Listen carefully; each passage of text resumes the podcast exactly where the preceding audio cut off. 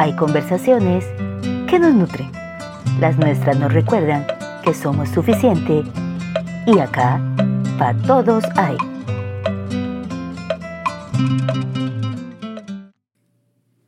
Yo creo que a todos nos ha pasado que al empezar el año nos hacemos una lista de todas las cosas que queremos lograr para este periodo. Y a veces, al ver todo junto, da miedo. Pero bueno, ya les hemos echado una mano con el Vision Board y el uso de la agenda. Bienvenidos, esto es para todos hay. Hoy les queremos echar un empujoncito más. Vamos a hablar de los hábitos. Y es que uno escucha mil consejos para mejorarlos, pero la mayor parte de las veces se termina frustrado y con una pregunta latente. ¿Qué hago mal? Yo les puedo decir que he estado ahí muchas veces y he buscado herramientas y aunque muchas me han aportado, no me han llegado a ese punto que yo diga, esto era lo que yo andaba buscando. Y como acá estamos entre amigos y los amigos se comparten lo bueno, exactamente, y lo que nos hace crecer, aquí vamos. Me tiene impactada lo que la nueva información provoca en el ser humano, ¿sabes? Cómo al invertir en nuestro conocimiento, la percepción de las cosas cambian y lo que antes con solo escucharlo nos producía impotencia o pereza, ahora hasta nos entusiasma. Conversaremos de un libro muy bien logrado, Hábitos Atómicos. Se llama así porque la idea del autor es cambiar desde lo más chiquitico. Está lleno de consejos y anécdotas. Recomendado. Vamos a compartirles la esencia, la sustancita, el consomé de la riqueza encontrada en este tesoro. Algo que me di cuenta con este libro es que a veces nosotros creemos que solo a nosotros nos pasan las cosas. Que un día despertamos con ese ímpetu, que vamos a cambiar mil cosas de nuestra vida con un solo cambio radical. Y al final no cambiamos ni las sábanas. Pues no estamos solos. A la mayoría nos pasa. Y lo terrible es que vamos en la dirección opuesta. Y es que vieran que este señor nos recomienda el cambio gradual. ¿Y qué es el cambio gradual? Pues lo que la mayoría ignoramos. Pequeños pasos diarios. Él nos dice que la idea principal es enfocarse en acciones pequeñas y manejables. Eso sí, todos los días, en lugar de intentar cambios masivos de una sola vez. O sea, ser consistente. Como decía el Te la dejo picando el capítulo 33, solo hazlo todos los días, lo lograrás. Es como me pasó a mí con los jugos verdes que me preparo. Por años lo pospuse. Siempre tenía una excusa, hasta que me determiné e integré dos hábitos. Uno, ser considerada conmigo. Y dos, tomarlos una semana sí y otra no. Primero me hice la lista. Ocupaba un extractor, pero los hacía en la licuadora por mientras. Luego comencé a incluirlos en mi lista quincenal, incluir los ingredientes. Hay días que no me da chance. Ahí aplico el hábito de la consideración. Cero juicios. Ahora tengo el extractor y tengo ambos implementados en mi rutina. O sea, el cuerpo me lo pide. Pero si algo pasa y no lo puedo preparar, los pensamientos intrusivos no me atacan por eso. Exacto, Milita. Lo que me lleva a otro punto del cambio gradual consistencia sobre intensidad. La importancia de la consistencia diaria en lugar de esfuerzos intensos pero esporádicos. Esto hace que los hábitos que construimos sean más efectivos que esfuerzos ocasionales pero más intensos. Un ejemplo famoso es el propósito de Año Nuevo verme fit para X fecha. Voy a dejar las harinas, el azúcar, correr 5 kilómetros las próximas dos semanas. Y al segundo día, no logramos correr ni las cortinas. De una, intentar varios hábitos nuevos es planear la frustración. Acá les recuerdo que el libro onda mucho más en detalle y da más consejos. Yo acá les traigo esos que dije, esto no me lo puedo guardar. Y aunque el siguiente tiene un nombre, todo técnico, les juro que funciona. Identificación de señales. Esto es asociar tus hábitos nuevos con eventos existentes para facilitar su incorporación a la rutina diaria. Es nada más ni menos que ir amarrando hábitos, como si quisiéramos tejer una red.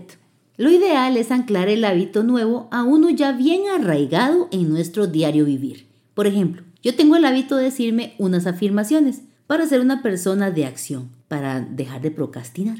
Elegí decirlas cuando me lavo los dientes antes de dormir pues este hábito está súper arraigado. O sea, yo estoy muriéndome de sueño, pero si me doy cuenta que no me lavo los dientes, me tengo que levantar a lavarlos. Este que sigue suena obvio, pero al menos a mí me hizo todo el sentido del mundo. Enfócate en la creación de sistemas y entornos que fomenten automáticamente los hábitos deseados.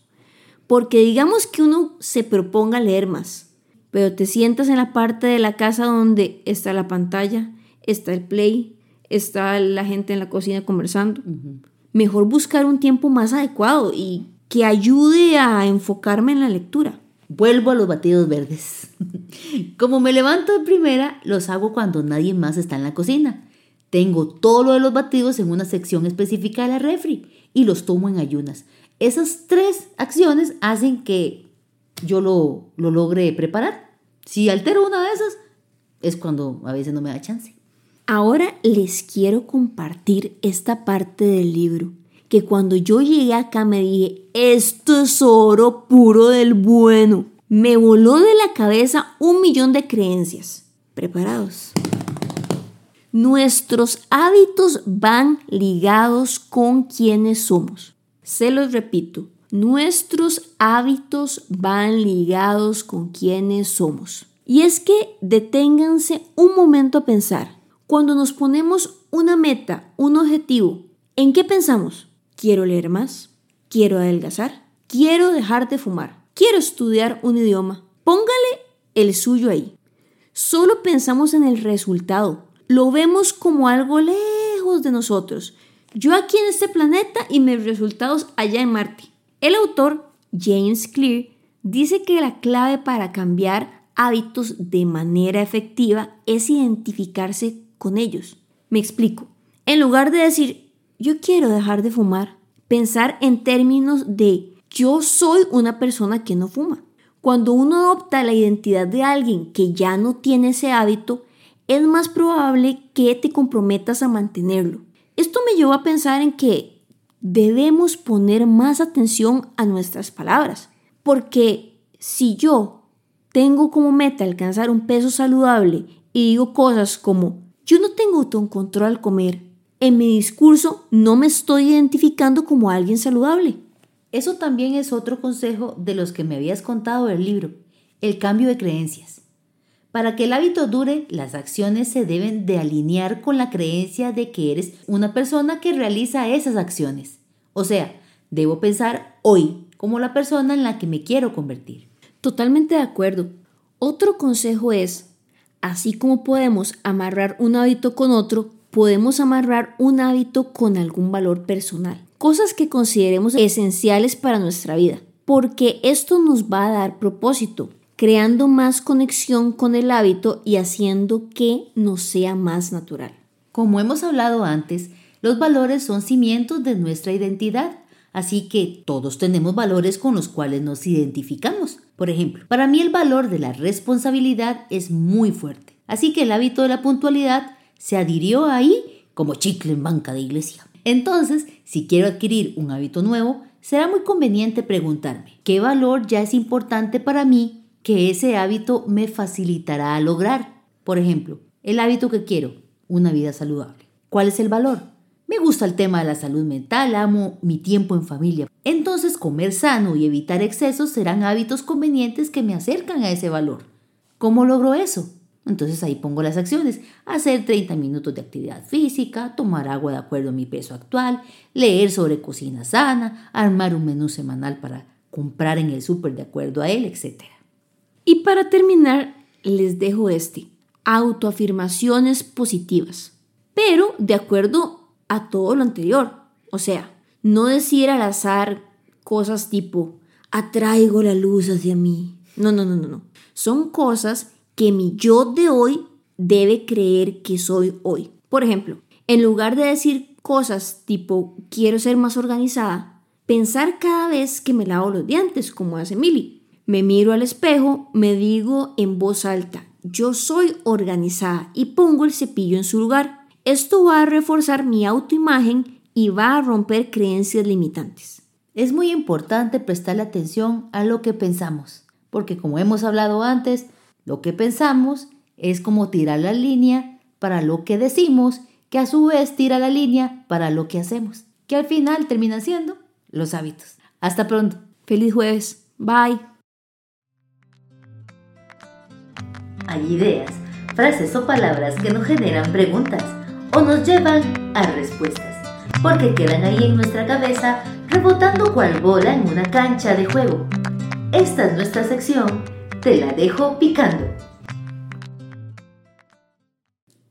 La admirada oradora estadounidense Joyce Meyer estaba encerrada llorando sentada en su baño por un problema que debía atender. Entonces su esposo desde el otro lado de la puerta le dijo, no puedes ser poderosa y victimosa a la vez. Elige amor. En nuestro próximo encuentro conversaremos de cuando elegimos ser víctimas.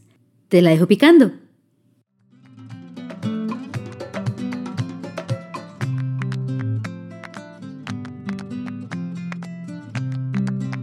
Gracias por acompañarnos.